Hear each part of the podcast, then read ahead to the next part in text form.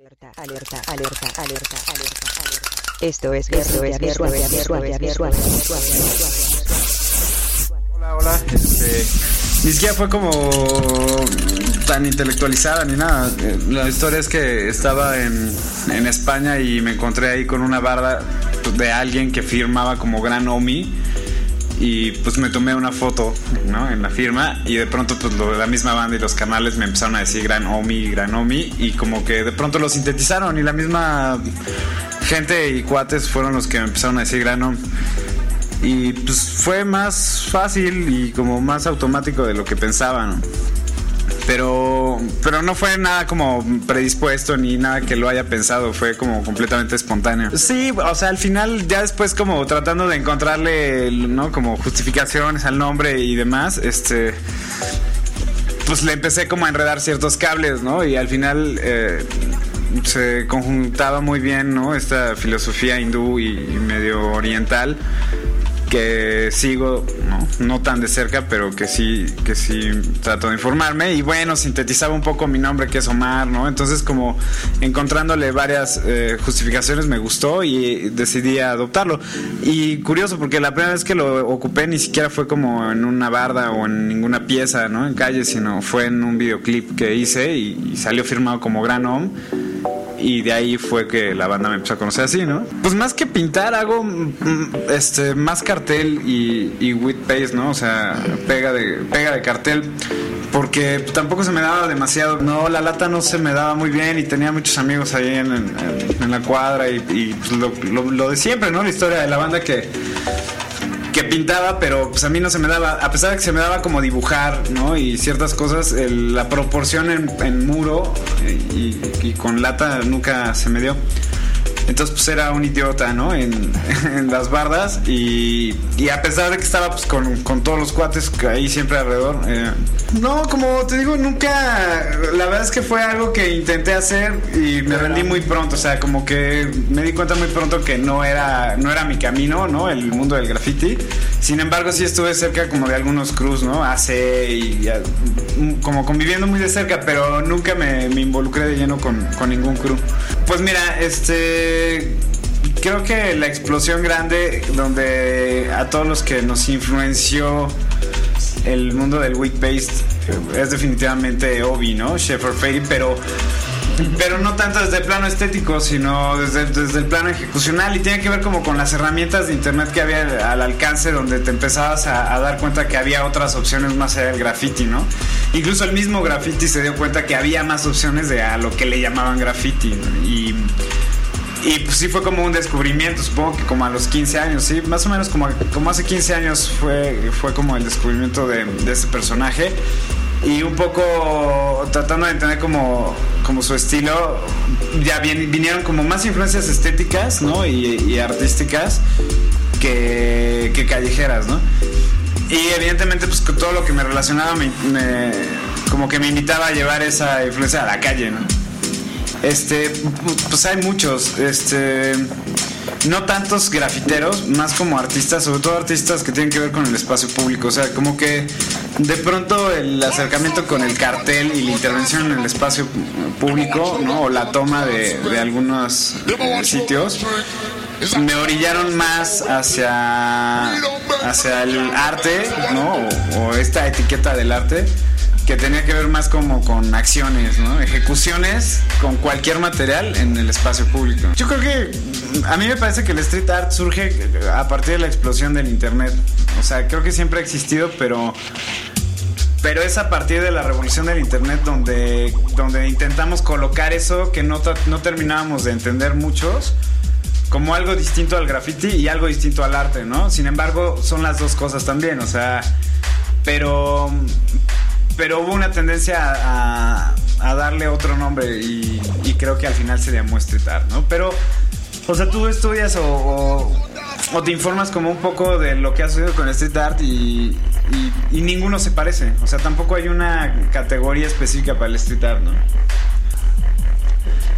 Me parece que el graffiti tiene un, un sustento histórico. O sea, hay un. Sí hay una historia previa en el, en el graffiti que puede seguir. Y el street art está muy desvanecido, ¿no? Habría que hacer estudios más profundos de, de dónde surgen estos fenómenos o estos eventos. Y el graffiti me parece que en esencia tiene que ver con las latas. O sea, definitivamente yo sí no llamaría graffiti a lo que se hace con cartel, ¿no? Ni, ni, con, incluso ni con stencil, pues, ¿no? O sea, por eso tienen nombres distintos. Y el graffiti me parece que, que requiere de una complejidad este, estética eh, pues más interesante. No más interesante, distinta. Y, y creo que son, son como decisiones, pues, ¿no? Decisiones artísticas. Y el, el graffiti lo, lo respeto en el sentido de que surge desde los barrios y, se ha mantenido muy en los barrios. Lo que a mí no me parece eh, que esté sucediendo es que se quede solo en los barrios. Mi postura con el graffiti creo que tiene que ver con esa, que, que me parece que tiene que ser nada más como un trampolín, ¿no? En donde tú vas autoexperimentando y buscando como ciertas... Eh, como referentes en tu propio estilo, pero para que puedas ejecutar cosas más allá. O sea, me parece que ahorita ver un grafitero que hace cosas con madera es bien interesante, ¿no? O un grafitero que solda y hace piezas con soldadura es bien interesante. Y me parece que es eso, el grafitero se debe considerar artista y los artistas deben considerar el graffiti como arte, ¿no? O sea, creo que, que por ahí va como, como, mi discusión. Sí, creo que cualquier cosa que tenga que ver con, con generar algo, con hacer, con crear, es arte, ¿no? Entonces, sí, sí, ahora, hay niveles artísticos, ¿no? Y niveles artísticos desde el plano este, discursivo, que ahí es donde hay como ciertas diferencias. Pero desde el que hace un tag, ¿no? En, en la ventana del metro, me parece que es una expresión artística y política, ¿no? O sea, más política que artística, pero pues ya de entrada lo político pues, lleva una carga artística bien grande, ¿no?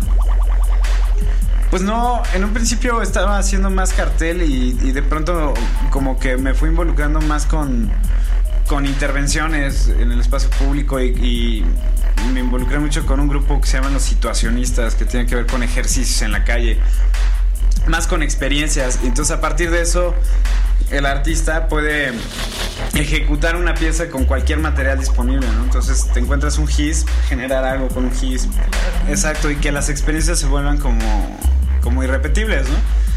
Y ah, sigo como del lado del cartel, es algo que me apasiona, pero también estoy descubriendo cosas interesantes en, como en derivar, ¿no? En hacer lo que se encuentra ahí a la mano. No, la verdad es que me da lo mismo, o sea, en el, creo que lo que importa es como la ejecución y hay veces donde si se tiene que solicitar permiso para que tu pieza exista y viva, pues habrá que pedirlo y, y hay veces que, que, tienes que arrebatar el espacio, ¿no? O sea, creo que tiene que ver con el, con el fin último de la pieza, ¿no? las mismas piezas te lo van diciendo son piezas que, que te piden eh, un, un, espacio muy controlado y otras donde tú tienes que arriesgar más. Pero como postura personal no tengo preferencia por ninguna, ¿eh? creo que las dos son igual de válidas y sí considero que en el plano ilegal hay algo más de adrenalina que, que, seduce, ¿no? Y que te invita a seguir haciendo más desde el lado ilegal. Eso es innegable y, claro que tiene que ver también con eso, o sea, depende también como las posturas personales eh, de cada grafiteo. Mi postura es política en todos los sentidos, ¿no? Entonces sí creo en la ilegalidad como una confrontación hacia la estructura y hacia un Estado, ¿no? Y hacia, en general, a toda una estructura. Entonces, es algo de lo que a mí me, interesa, ¿no? Sí, que, que, al final es algo de lo que me interesa y me interesó desde un principio en el graffiti, ¿no? Que es, al final, en su mayoría, es sector joven que, que sale a arrebatar, ¿no? El graffiti para mí es el arrebato del espacio público, ¿no? Y además surgen como muchos cuestionamientos a partir de este arrebato, porque viene la pregunta de si es arte o no es arte, ¿no? Si es espacio público o no es espacio público. Y si es espacio público, entonces, ¿para quién está destinado el espacio público? Y, en, fin, o sea, viene como una cadena de preguntas que me parecen que, surgen incluso desde el mismo graffiti, ¿no? Es más, el graffiti creo que es de los pioneros en, cuestionar ciertas cosas en este sentido, ¿no? Y sí creo que creo que el grafitero es político por como la naturaleza del graffiti para mí es como completamente político y creo que mucha banda que está involucrada como más de lleno dentro del graffiti ni siquiera lo sabe, ¿no? O sea, creo que ni siquiera lo ha tomado en cuenta, que, que lo que él está haciendo es política, ¿no? Exacto, que, que está bien curioso porque el, graffiti está como muy relacionado completamente como a la cultura rap, ¿no? A la cultura hip hop y, y, y no lo es del todo, o sea, me parece que sí está un poco mitificado eso y como dicen, o sea, sí tiene, tiene mucho que ver con el punk, ¿no? Tiene que ver mucho incluso con el scat, ¿no? Tiene que ver con el anarquismo vivió del panfleto, ¿no? En, en la calle. Estrategias que han ocupado movimientos y que se han, claro, y los han replicado porque han funcionado, porque han hecho que esos movimientos se sostengan y se mantengan, ¿no? Porque los dota de identidad y, de fortaleza eh, cultural. Entonces creo que el, el, graffiti o el grafitero tiene que asumirse y además lo veo como un compromiso, ¿no? Y como un deber. O sea, creo que el grafitero debe asumirse cada vez más como político. Y como político no solo me refiero a que tengan sus piezas que ver con política claro. ni con discursos políticos, ¿no? O, o, sociales, sino me parece que solo el hecho de asumirnos ya como una postura política le lo invita a madurar radicalmente las piezas que hagan. ¿no? Entonces habrá que ver que, que, me parece que ahora están sucediendo cosas, ¿no? Que, que sí está madurando y, y, habrá que ver hacia dónde se dirige. Me parece que hay curvas, o sea, de pronto hay momentos donde, donde hay demasiada producción y donde de, demasiados eh, personas están involucradas y luego hay huecos grandes, ¿no? Donde no sucede mucho, hay dos, tres nombres que destacan pero me parece que siempre son como curvas hacia arriba y hacia abajo y, y, lo veo necesario y creo que ahorita México y no solo México, me parece que los países como latinoamericanos, ¿no? Este, tienen condiciones favorables porque los recursos están a la mano. O sea, el que quiera aprender a dibujar tiene todo para aprender a dibujar. O sea, ya no hay pretextos, ¿no? El que quiera aprender a diseñar tiene todo para aprender a diseñar. El que quiera hacer música puede hacer música. Entonces, tanto el graffiti como cualquier escena artística tiene todas las posibilidades del mundo, ¿no? Siempre y cuando ah, como que haya ese interés. Pero me parece un buen momento y me parece un buen momento para generar, ¿no? Pues mira, creo que un poco cuando me como busqué y me traté como involucrar con el cartel, mi influencia directa fue como la etapa constructivista y soviética, ¿no? O sea, la revolución bolchevique y como la manera de, transmitirse discursos sociales, ¿no? Y políticos y comunitarios a partir del cartel, ¿no? Me, me pareció como muy interesante y me parece que que sigue siendo un recurso que se puede seguir utilizando a pesar de que han pasado tantos años, ¿no? Y que tengas como otras herramientas digitales y demás. Me parece que es un recurso que estéticamente este, da mucho. Y, no es lo mismo ver una pieza en una computadora que ver una pieza en la calle. Ni ver una pieza en una galería que ver una pieza en la calle. Entonces me parece que el cartel tiene que ver con eso, con la réplica. Con la réplica y con lo barato de, la pieza, ¿no? O sea, entiendo, no hay una comparación en tiempo y en dedicación al hacer un mural de graffiti, ¿no? En dimensiones de, pues, de un muro, a llegar con seis planas, ¿no? Con seis planas o, o, seis carteles o un gran cartel de seis piezas, nueve piezas y pegarlos. Pero um, al final creo que lo que impacta o el, o el mensaje que, que, transmite es como lo, lo, más importante. No importa la técnica, ¿no? Pero es un mito y creo que además son como discursos heredados e inducidos. La, o sea, la gente es repetidora de mensajes y de discursos y, y, México ha sido así, o sea, mi tía, mi jefa, ¿no? O sea, como los familiares más cercanos tienen un discurso que ni siquiera es reflexionado, es repetido, ¿no? Y, y, el de siempre, o sea, son vagos, destruyen, o sea, pero no hay un proceso de intelectualizar absolutamente nada. Y no creo que...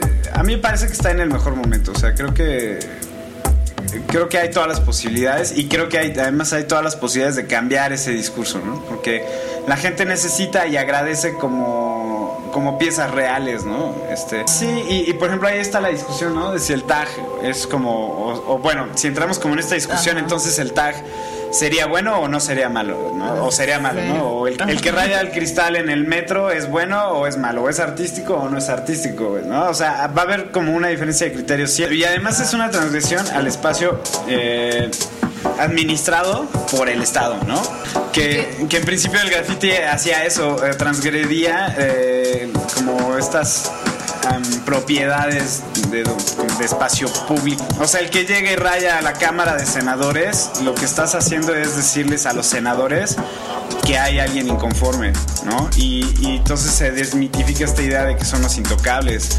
O sea, sí podemos alcanzar a esa clase política y sí podemos alcanzar a esa, a esa clase como con ciertos... Exactamente, yo un poco mi discusión también con otros compañeros o, o con amigos que, que, mm, se dedican como al, al graffiti y al graffiti más ilegal y demás. Un poco mi discusión es, es pues ¿por qué no van a las lomas, güey? ¿No? ¿O ¿Por qué no van? Ok, va, no van a hacer una pieza gran, grandilocuente, ¿no? Van a ir a hacer una bomba. Pues vamos a hacer bombas a las lomas, ¿no? O sea, a ver qué pedo. O sea, ya estuvo de hacer bombas en el mismo barrio. Se desvanece un poco el discurso. O sea, la manera de hacer ver las consignas, ¿no?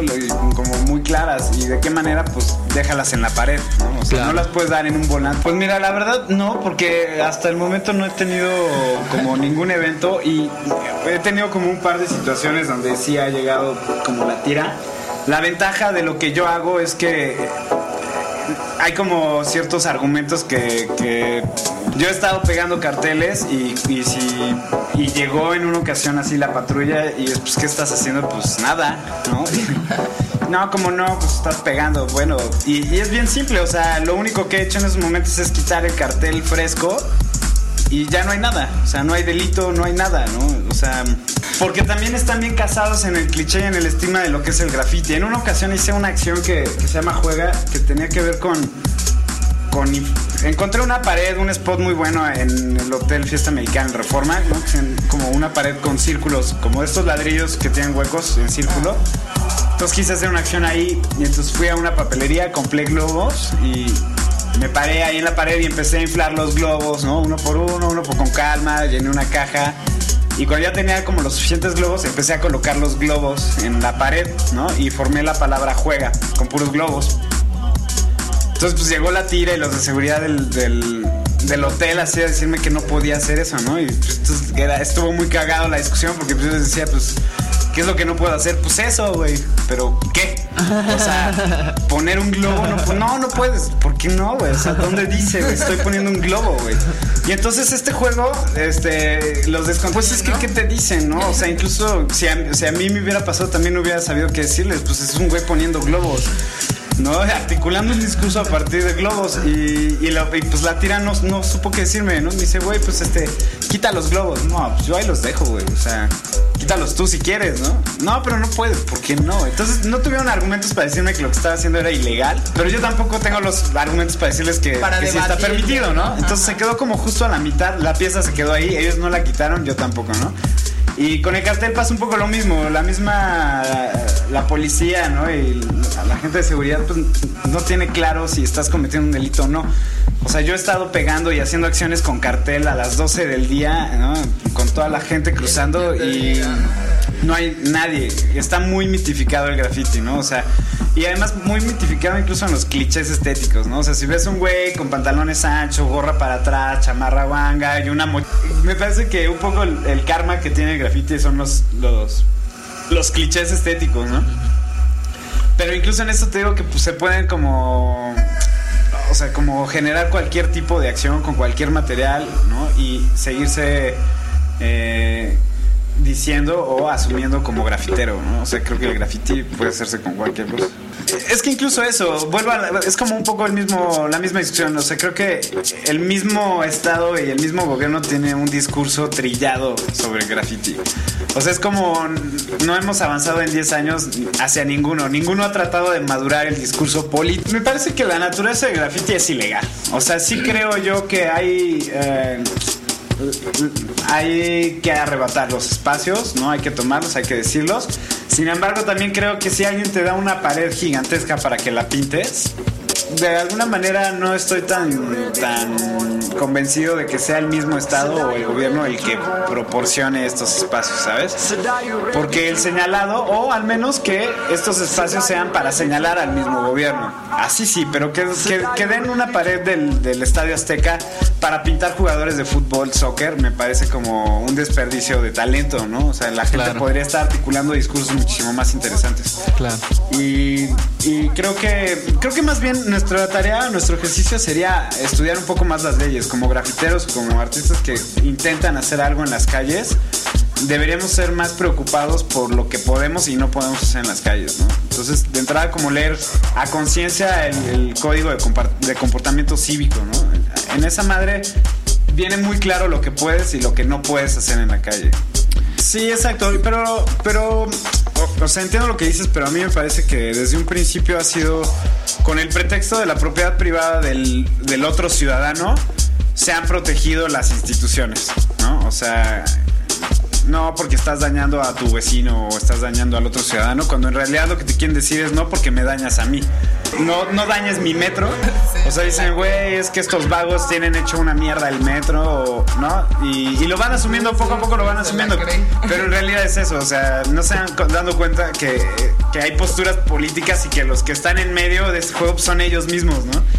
Creo que el, el ciudadano promedio, incluyéndome, tenemos que ser como más reflexivos, ¿no? Sobre lo que intenta decir el el- las instituciones. Más reflexivos, ¿no? ¿Y qué está haciendo? O sea, ¿qué invita a un morro de 16 años a subirse a un vagón de metro y rayarlo por completo o a un, va- un vagón de tren? A mí me interesa mucho eso, ¿no? O sea, que un morro de 16 años se suba a un edificio de 10 pisos para dejar su firma allá. Interesante a, lo que lo motivó, ¿no? A mí un poco lo que me sigue quedando corto es que ya que logró todo eso, deja una firma. ¿No? Ese es como mi gran problema, ¿no? No, te subiste a un piso de 10, de, un edificio de 10, tomaste una barda de 10 metros y pudiste haber dejado algo muchísimo más trabajado, más intelectualizado. Vamos engrandeciendo figuras que, que no están proponiendo discursos. O sea, está bien, está bien, está padre, ¿no? Que Boer, que Sombra, o que yo qué sé, ¿no? claro. Tantas firmas que hay interesantes y que, y que y masivas y que, que está muy bien, lo veo por toda la ciudad, pero no me, no, de, de todo lo que he visto de estos personajes, no he visto nada interesante, porque no me ha dicho nada. ¿No? O sea, he, he encontrado cosas de riesgo. He encontrado cosas de riesgo que me han parecido bien interesantes, pero, pero no hay discurso, ¿no? Claro. O sea, veo un tren completamente grabado, digo, este rayado, pero, pero, Pero- carece de una sustancia, ¿no? Sí, ¿Qué digo, pasaría si toda esta banda, y no estoy diciendo nuevamente, no, o sea, no estoy diciendo que todos tengan una postura política específica ni que digan vamos a tomar la calle, sino que trabajen en su propuesta estética. Ahí me parece que está interesante. Este, están como madurando en su, su trabajo estético, ¿no? Y cuando fueron las, las elecciones pasadas no hice nada con la...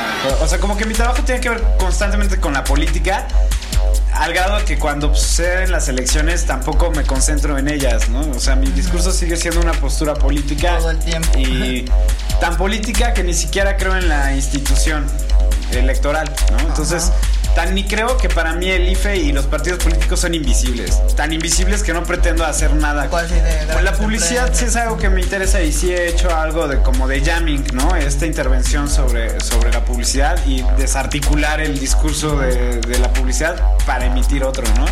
Que se le conoce más como jamming. Y, pero con la política no tan directamente. In- Indirectamente sí porque mi trabajo tiene que ver con, con, discursos más políticos. Creo que, híjole, güey, eh, creo que el objetivo principal es divertirnos, güey. Este, creo que seguir haciendo eso en la calle que nos atrae y, y, y creo que indirectamente aprendemos un chingo de hacer cosas en la calle y mi intención sería eso. Tal vez quisiera ser más constante con las piezas, ¿no? Dedicarme muchísimo más a esto y generar piezas de manera más continua, ¿no? Este, pero por el momento eh, ha sido como un paso más lento. Ya habrá su, su momento para hacerlo con más constancia. Pero creo que en principio es eso, es seguirnos divirtiendo y aprender de ese proceso, ¿no? Mira, yo tengo también una postura este, como encontrada. No creo, a mí no me parece que, que eso sea street art, ¿no? O ni siquiera como esta nueva tendencia que le llaman guerrilla marketing, ¿no? Este, Me parece que es incongruente, o sea, creo que el arte en la calle debe ser arte en la calle, ¿no? Y la publicidad debe seguir siendo publicidad. Ahora, entiendo, hay una guerra y una confrontación permanente entre, entre el artista y la publicidad, ¿no? Y así como hay artistas que han hecho el jamming y han intervenido la publicidad, pues la publicidad ha tomado todo su arsenal para intervenir como algunas tendencias artísticas, ¿no? Como eso, de alguna manera llegado al presupuesto de algunos artistas para que intervengan las calles de ciertas ciudades. Yo no lo no los juzgo, me parece que los felicito incluso porque cobra, güey, ¿no? Si alguien te quiere pagar lo que lo que tú quieres cobrar, cóbralo, ¿no? Y ráyalo, pues que te paguen, o sea, no, no pasa absolutamente nada. Déjalo dos días y vuelve a tomar esa calle, ¿sabes? O sea, es el riesgo de... Me parece que las, las empresas están metiendo como con en terrenos riesgosos, ¿no? Porque creen que, que, la calle va a ser respetuosa con ellas, con las marcas. Cuando si de alguna manera se han respetado esta presencia de las marcas es porque hay toda una institución de seguridad defendiendo ciertos lugares donde aparecen estas marcas. Pero al intervenir y tratar de, de involucrarse más con los artistas que hacen cosas en la calle, a lo que están invitando es a que ese mismo artista sabote su propia marca, ¿sabes? O sea, va, tú me pagas tanto por hacerte un... Yo te haga tu stencil de Vans en la Condesa por 30 cuadras y a los dos me vas a reclamar algo, ¿eh? O sea... Si, si, lo hiciera, lo haría de esa manera. Y a lo mejor en, algún momento sucede. Y un poco lo que decía es justo eso, que creo que está bien que cobren y ganen su varo. Y, y si con ese varo pueden generar otras piezas, pues adelante. Yo no estoy tan peleado. Me parece más bien que yo no juzgaría al artista, más bien señalo a las empresas, ¿no? Que, que, quieren generar una herramienta que no les corresponde. Sí, te voy a decir algo. ¿eh? Creo que, creo que de alguna manera estas campañas como virales, ¿no? De estas empresas sí en verdad son transgresoras porque no hay un permiso de por, medio. Y le dijo, hazme tantos stenciles, güey, de, de Vans. Y, y, no hubo permiso de por medio. este güey salió a la calle como normalmente lo hace y pinta sus stenciles, que está bien válido y bien chingón y estéticamente están bien padres, pero es una marca.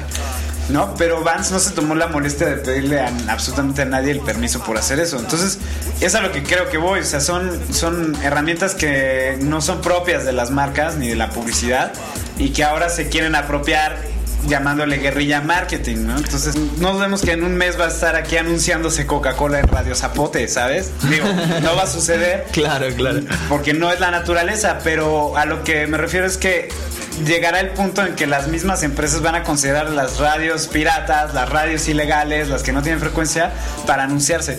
Claro. Porque la gente se está diversificando, o sea, ya no están escuchando las 25 frecuencias que te permitían, ¿no? El FM. Ahora hay más opciones.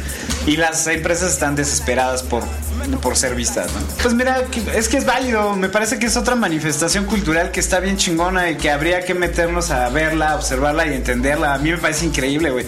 El asunto es que ojalá que hubiera, así como hay 30 de sonideros, que hubiera 30 de rap, 30 de sound system, 30 de punk. O sea, más diversidad en absolutamente todas las manifestaciones artísticas, pero en específico esta del sonidero me parece curiosa y me parece interesante. Y también interesante desde el plano estético, ¿no? Han generado toda una estética en su en, los propios carteles que me parece como bien rescatable, ¿no? Y, bien aplaudible.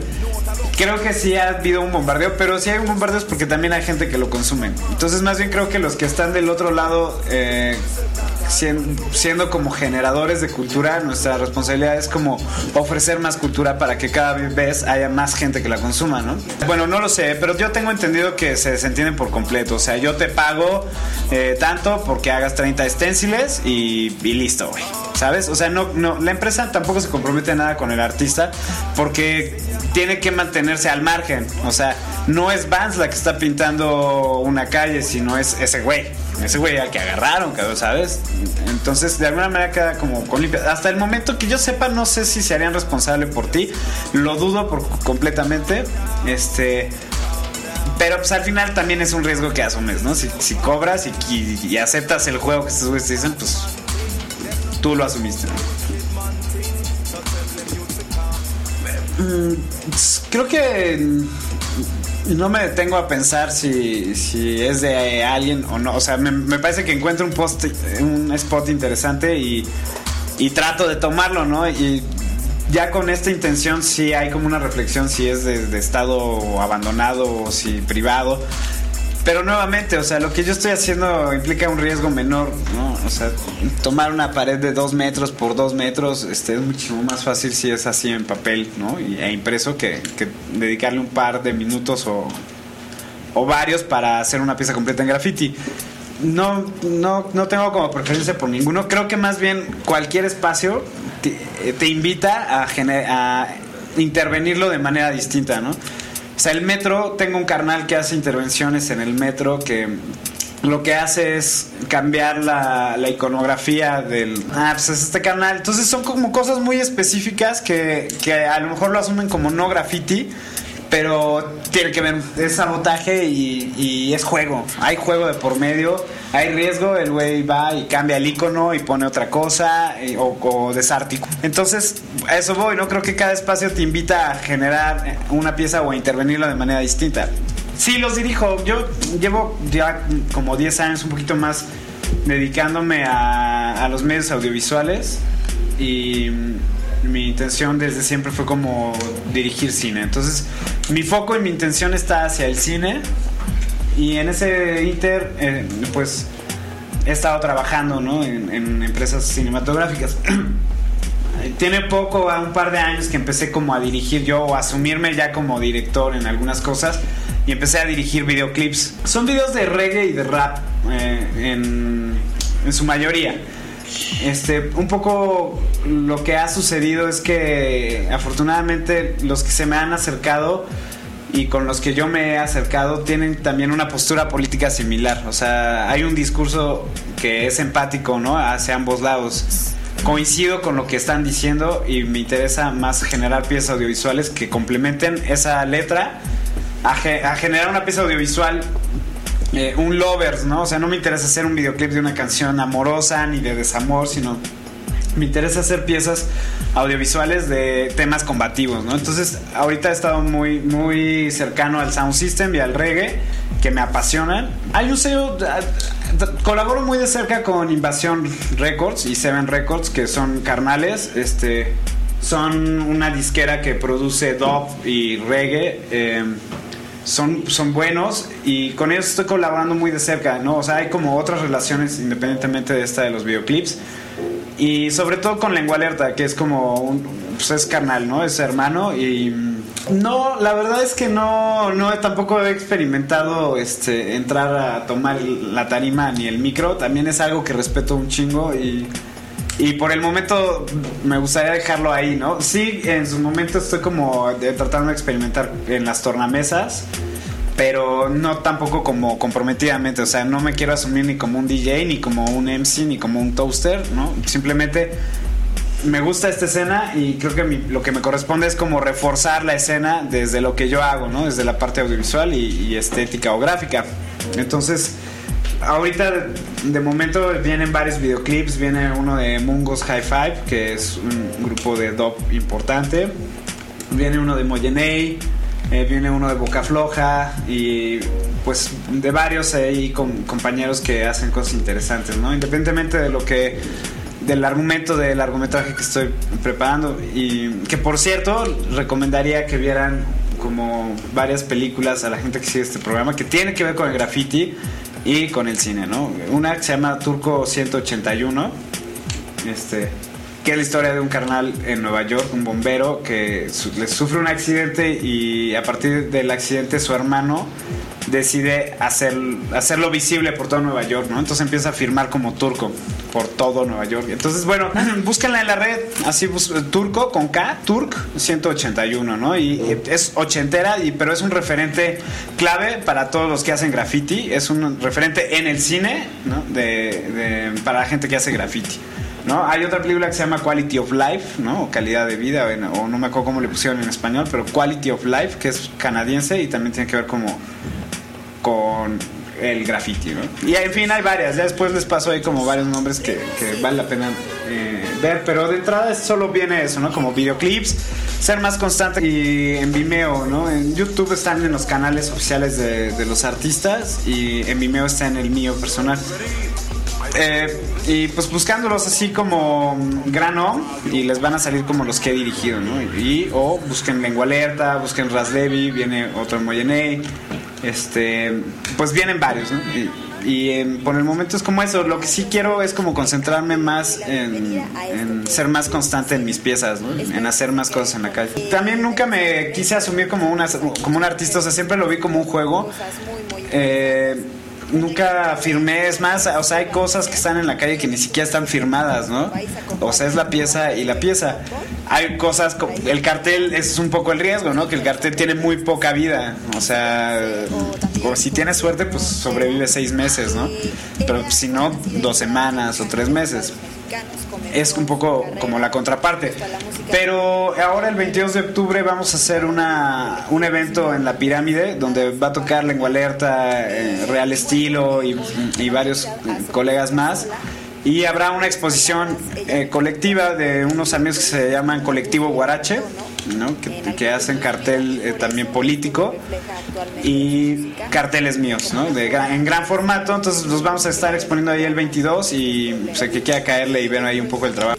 Órale, pues, puta, pues, estaría increíble. Eh, pues, la verdad es que, pues no es porque sea mi canal, pero son eventos que hay como buen rollo alrededor, ¿no? O sea, la gente sí tiene posturas políticas muy firmes, pero además no solo eso, sino que tienen buen humor, ¿no? O sea, y me parece también como importante, ¿no? Pa- pasar por la vida sonriendo, ¿no? Irnos sonriendo. Es- está como el canal en Vimeo, así busquen Gran Om, donde estoy subiendo como los videos, los recientes. Y en Facebook hay una página, que así me pueden buscar como Gran Om. La verdad es que soy un poco descuidado, voy a ser como más cuidadoso en eso, en tratar de subir más constante las obras, ¿no? Y las piezas y, y pues como darte a ver un poco más en el plano digital. Pero bueno, ahí está la página como Gran Om en Facebook y y en YouTube y en, en Vimeo pues los videos, ¿no? Y pues ahí también iré como aventando dos, tres eh, proyectos que se van generando. El evento este es el 22 de octubre, de octubre, o sea que todavía tiene unos meses para agendarlo, en la pirámide. Entonces toca unos compañeros de Tijuana que se llaman Dubus, toca un carnal aquí de México que se llama Blastor que toca rap. eh, y toca Real Estilo de San Luis Potosí con banda, toca Lengua Alerta con banda. Va a haber la producción documental de rap en Ciudad Juárez y la exposición de carteles, ¿no? De Colectivo Guarache y de Grano. Entonces, pues el Reven va a estar ahí. pues, No, pues gracias a ustedes y, y- y más bien la invitación es que todo el mundo salga ahí con, con su lápiz, lapicero, plastilina o con lo que tenga a la mano y que intente hacer algo articulando un discurso. ¿no? Que lo arrebaten y que, y que molesten, ¿no? O sea, in- incomoden, no hay pedo. No pasa nada. Alerta, alerta, alerta, alerta. Esto es Guerrilla Visual, Visual, Visual, Visual, Visual.